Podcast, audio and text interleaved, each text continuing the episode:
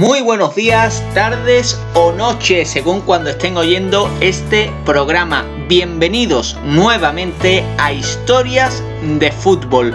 Tras unos días de vacaciones, como ya os, os anunciamos por redes sociales, regresamos con el podcast que te recuerda las historias más interesantes del deporte rey del fútbol. En primer lugar, y antes de comenzar lo que podemos denominar como nueva temporada, pues os tenemos que dar las gracias por la magnífica acogida que le estáis dando a todos nuestros podcasts. Son muchísimas las escuchas que tienen en las diferentes plataformas. Como ya sabéis, podéis encontrar los programas en YouTube, Spotify, iBox y Anchor FM. Y por si hay algún rezagado que no nos sigue todavía en redes sociales, os las recordamos en Twitter, arroba HIST-de-fútbol y en la página de Facebook Historias de Fútbol. Os dejamos antes de vacaciones con un programa especial sobre fútbol olímpico con motivo de las Olimpiadas de Tokio 2020 y regresamos con un podcast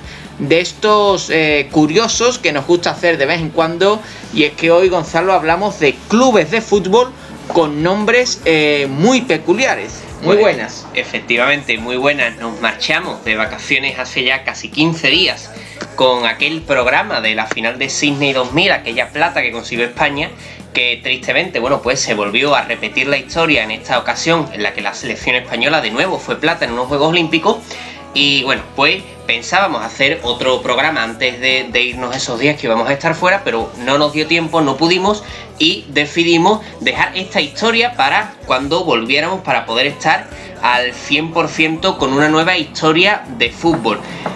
Como tú has dicho, vamos a tratar en este programa clubes de fútbol con nombres peculiares, nombres que uno se pregunta el porqué de esos nombres o que le llama la atención cuando de vez en cuando, pues a lo mejor se encuentra por internet con alguno de estos clubes.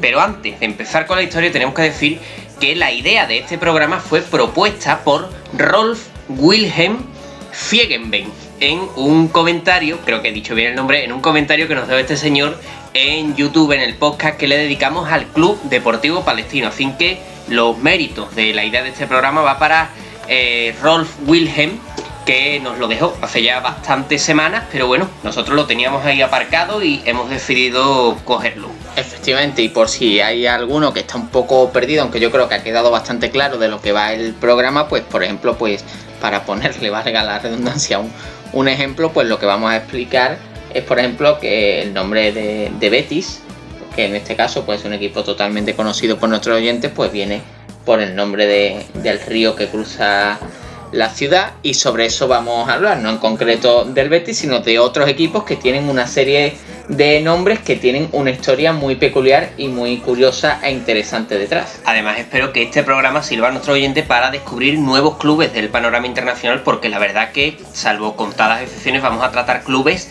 del infrafútbol prácticamente. Vamos a sumergirnos Seguramente va a haber más de un club que es la primera vez que lo van a escuchar nuestro, Efectivamente. nuestro oyente, pero bueno, siempre está bien para difundir eh, eh, lo que es la, información sobre, sobre fútbol, ¿no? Pero bueno, venga, vamos a meternos ya en materia y comencemos, Gonzalo, viajando a un territorio inexplorado eh, hasta este momento para historias de fútbol, ya que nos vamos a ir a Centroamérica y concretamente al país de Honduras para hablar del primer club que hemos elegido para repasar estos nombres peculiares y la historia que tienen detrás y que no es otro que el Club Deportivo Parrillas One. Efectivamente, nos vamos a Honduras, no al Salvador, que se confundiría el exministro Federico Trillo. Eh, nos vamos a Honduras, nos vamos a la ciudad de San Pedro Sula, donde está la sede de este club, del Club Deportivo Parrillas Guam. Un club, un club que no tiene mucho tiempo de antigüedad, fue fundado en los años 90 del siglo pasado y que aunque tuvo un periplo no hace mucho por la primera división hondureña, actualmente juega en la segunda división del país centroamericano. Este club tiene una historia muy peculiar y no solo el nombre es peculiar, también la historia que tiene detrás pues proviene de una historia en la que tenemos que comenzar hablando de la figura de José Medardo Girón, un hondureño que se dedicaba a la venta de medicamentos en el norte del, país, del país. Perdón. Efectivamente, pues este José Medardo Girón leyó en uno de estos eh, medicamentos que él vendía con los que él comerciaba el nombre de One Set. Y por un motivo que desconocemos, habría que preguntarle al bueno de José Girón, este hecho de leer en uno de estos medicamentos que él vendía One Set, pues le sirvió de inspiración para ponerle un mote a uno de sus nueve hijos, concretamente a su hijo Luis, que adquiriría para siempre el mote de Juan. Pero la curiosidad, Gonzalo, es que no se pronunciaría Juan como uno en inglés, sino One. Sí, tal y como se escribe. Y vamos a lo que se estarán preguntando nuestros oyentes. ¿Qué tiene que ver el nombre del club Parrillas, que ya sabemos que no es Parrillas Juan, sino Parrillas One, con ese José Girón que leyó en un medicamento One Set y le puso este mote a su hijo Luis? Pues el Parrillas One tiene mucho que ver porque resulta que este hijo de José Girón, que de nombre se llamaba Luis Antonio Girón, apodado One, montaría un negocio de accesorios y piezas de coche llamado Parrillas y Repuestos One, incluyendo en el nombre de la empresa su propio apodo. Los trabajadores de esta empresa de accesorios automovilísticos serían los promotores y primeros jugadores de este club, que tomaría el nombre de la empresa que les dio origen. Así pues nos queda el Club Deportivo Parrillas ONE.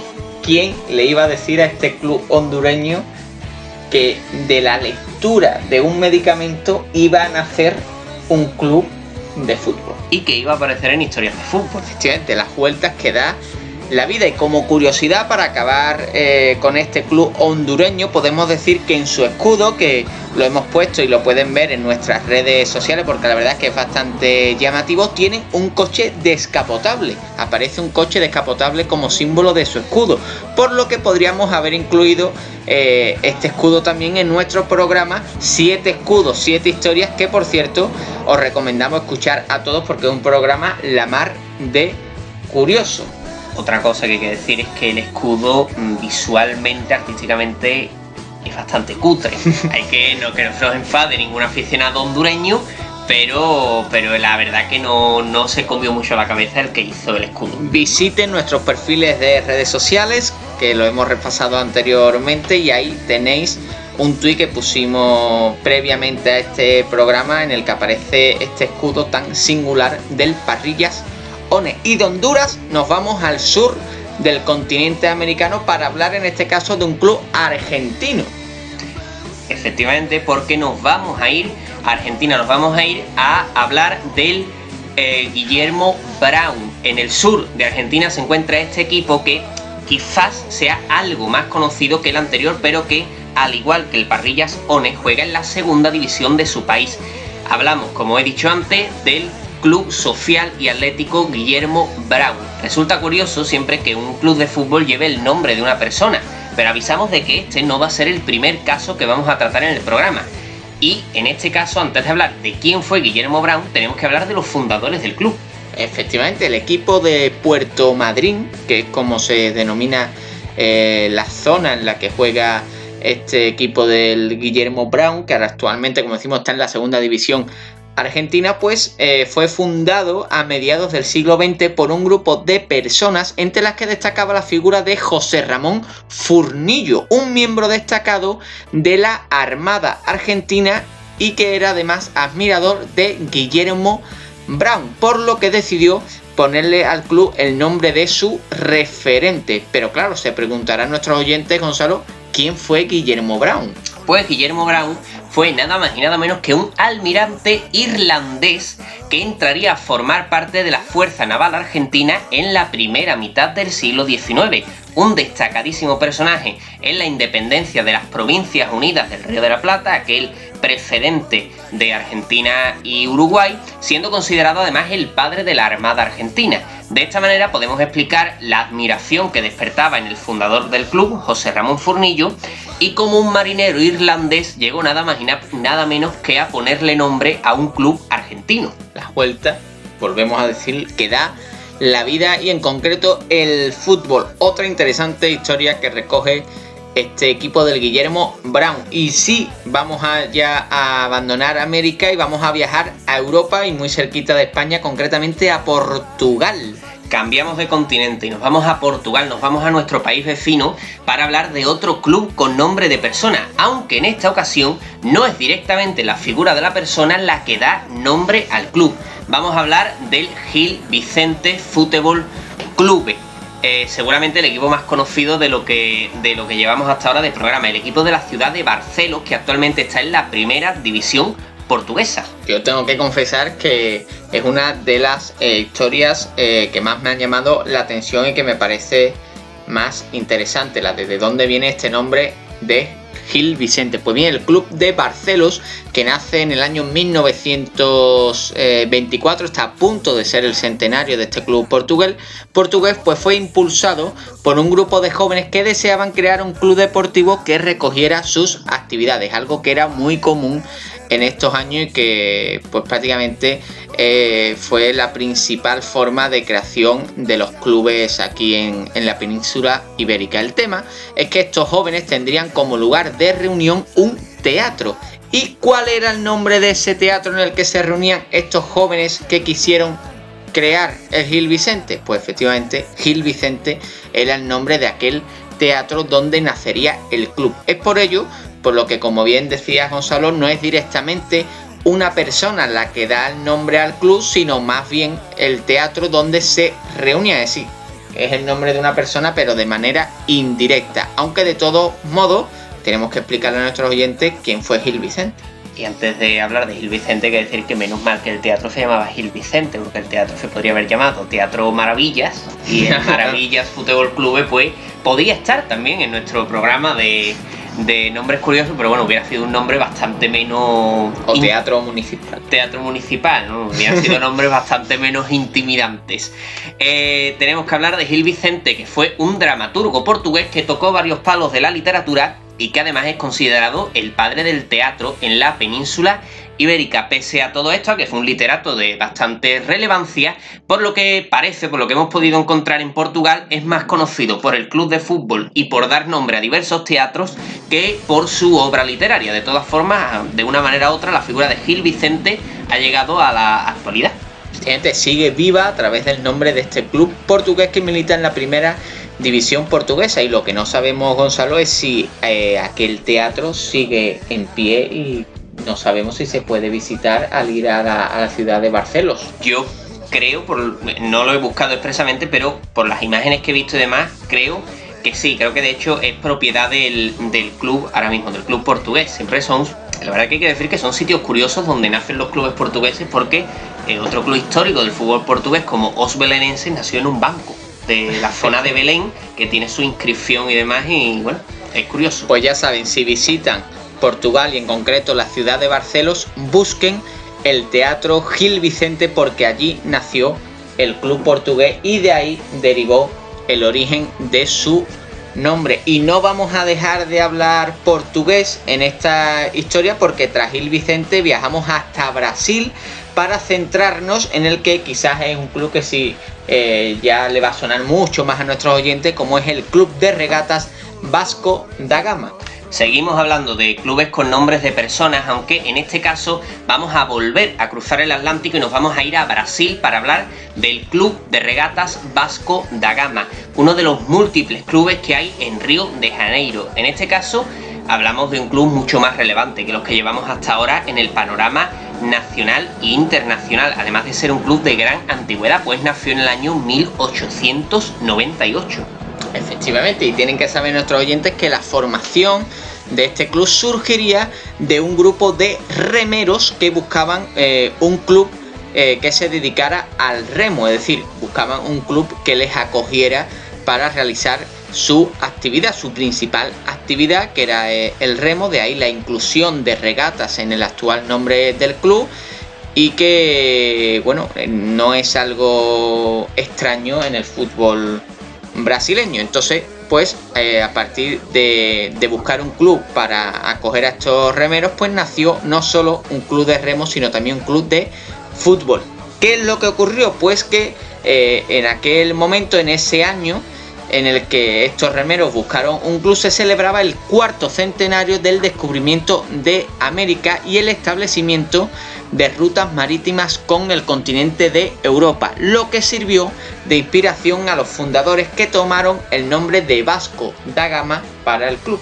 Y tenemos que hacer un contexto histórico porque la verdad que Vasco da Gama es un personaje bastante importante, pues hablamos de uno de los exploradores y navegantes más importantes, valga la redundancia, de la historia siendo, para empezar, el primero en navegar desde la península ibérica hasta la India, bordeando toda la costa africana. El tema es que más allá de que su actividad coincidió en fechas con los viajes de los españoles hacia América y que suele ser nombrado como uno de los principales protagonistas de esta era de los descubrimientos, que fue especialmente el siglo XV, finales del del siglo XV y siglo XVI, perdón, este navegante portugués tuvo poco que ver realmente con el descubrimiento de América, con la efeméride que se celebraba en aquel momento.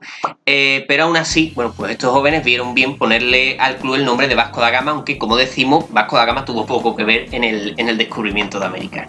Pero bueno, el caso es que estos remeros pues encontraron un club para ejercer su actividad y a partir de ahí afortunadamente pues nació un club de fútbol muy importante de la ciudad de Río de Janeiro. Y no nos movemos de América porque queremos acabar este programa hablando del origen de un club que seguramente les va a sonar mucho menos a, nuestro oyente que es el Sporting Cristal que tienen que saber nuestros oyentes que se trata de un club peruano. Hablamos de todo un clásico del fútbol sudamericano que también tiene una curiosa historia tras su nombre. La historia del Sporting Cristal tenemos que empezar a contarla a partir del año 1954, cuando un grupo de empresarios peruanos adquiere la cervecera londinense Bacchus and Johnston. Entre estos empresarios que adquieren esta eh, cervecera londinense destacaba la figura de Ricardo Bentín Mújica, un gran aficionado al fútbol que tenía entre sus objetivos la adquisición de un club. Pues bien, en las aspiraciones de Ricardo Mújica se cruzó Gonzalo el Sporting Tabaco, no el Sporting Cristal, el Sporting Tabaco. Exactamente, el Sporting Tabaco, que lo primero que tenemos que comentar es que se llamaba así por estar financiado por el Estanco de Tabacos de Perú, una empresa nacional que daba nombre al, al club. Este Sporting Tabaco logró notables éxitos en el fútbol local en la primera mitad del siglo XX, pero no obstante entraría en quiebra en el año de 1955, momento en el que se inician las negociaciones con los directivos de Bacchus and Johnston para salvar al club de la disolución, llegando finalmente a la decisión de fusionar ambas empresas, la cervecera y la tabaquera, y de esta manera el club pasaba a, a nuevas manos, a las manos de los empresarios cerveceros que los rebautizarían con el nombre de Sporting Cristal. Efectivamente, este nombre de Sporting Cristal surgió para honrar a la bebida más popular eh, comercializada por la empresa, que era la cerveza Cristal, que por cierto tiene que saber nuestro oyente que aún a día de hoy es la más consumida en Perú. Así que si alguno de nuestros oyentes viaja a Perú o no sé si esta cerveza se comercializa eh, exteriormente del país sudamericano y toma esta cerveza, si ven la cerveza cristal, pues ya sabe que esa cerveza le puso nombre a un club peruano que es el Sporting Cristal. Y aquí acabamos los clubes elegidos, pero vamos a tener una diferencia eh, con dos eh, nombres últimos, porque Gonzalo no podemos acabar este podcast, perdón, sin comentar, aunque sea brevemente, los casos del Willem II el club holandés y del Real Garcilaso. Efectivamente, son dos clubes el Willem II, que tiene nombre de persona en honor a Guillermo II, un rey eh, holandés del siglo XIX, aunque este club de la ciudad de Tilburgo no se empezó llamando Willem II, sino se llamó Tilburgo. La cosa es que en el año, creo que recordar que fue en 1898, estoy hablando de memoria, eh, se decidió cambiar el nombre a Guillermo II para honrar a este gran rey del país eh, holandés. El caso del Real Garcilaso es algo más polémico, algo más movido porque es un club que recientemente ha cambiado de nombre, cosa que yo no sabía. Y es que ahora se llama Cufco Fútbol Club. Cufco. Cufco en honor a la ciudad imperial, la ciudad donde se encuentra este club peruano también, al igual que el Sporting Cristal. El motivo de este cambio parece que se debe a que en Perú existe, en la ciudad, perdón, existe otro club que se llama el Deportivo Garcilaso, por lo cual había dos clubes que prácticamente compartían nombre.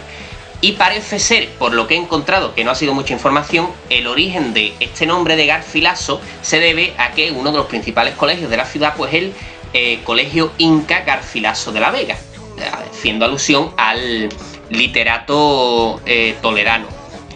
Así que esta es la historia del Real Garcilaso que no lo hemos incluido como, uno de los protagonistas de la historia porque la información que he encontrado era, poco, clara acerca de la historia del nombre, pero bueno, quería comentar lo poquito que habíamos, conseguido sacar del nombre y, no olvidarnos. Sí, estoy ahora mismo haciendo memoria y, seguramente a nuestro oyente le puede sonar el, nombre porque, eh, de, Garcilaso porque creo que en la serie de Los Serranos el equipo de fútbol se llama Garcilaso. Puede ser, en la serie de Los Serranos, que es una serie española, el, equipo... No sé si está tomado de, de, ahí. El equipo de fútbol del que forman parte los protagonistas se, se llama Garcilaso, seguramente porque el colegio que sí, el colegio se, llama Garcilaso. Se llama Garcilaso, que no es, parecida. no es un nombre extraño para, para, un, para un colegio, una, un instituto, el de Garcilaso de la Vega.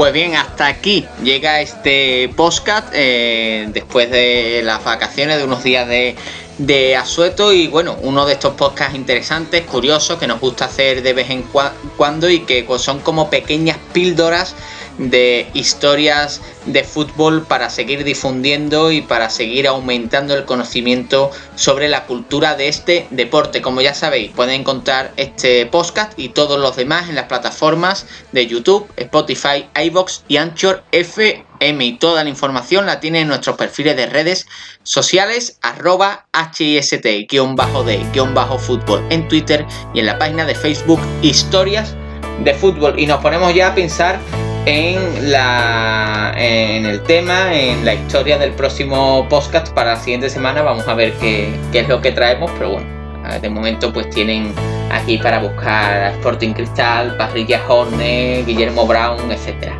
Son muchos los clubes que hemos nombrado y bueno, veremos qué pensamos para la próxima semana, aunque es probable que nos vayamos al este de Europa, nos volvamos a ir a a un país de, más allá del telón de acero, del antiguo telón de acero, para contaros una historia que es bastante movida y eso lo vamos anticipando. Efectivamente, hace tiempo ya que no tocamos eh, fútbol internacional como tal y vamos a, a tocarlo más puramente, yo creo, en el siguiente programa. Si alguien sabe alguna historia curiosa sobre algún nombre de equipo, pues nos la pueden dejar en nuestro comentario y así todos nos vamos retroalimentando y aumentando el conocimiento. Sin más, sigan disfrutando del verano, escuchando como siempre historias de fútbol.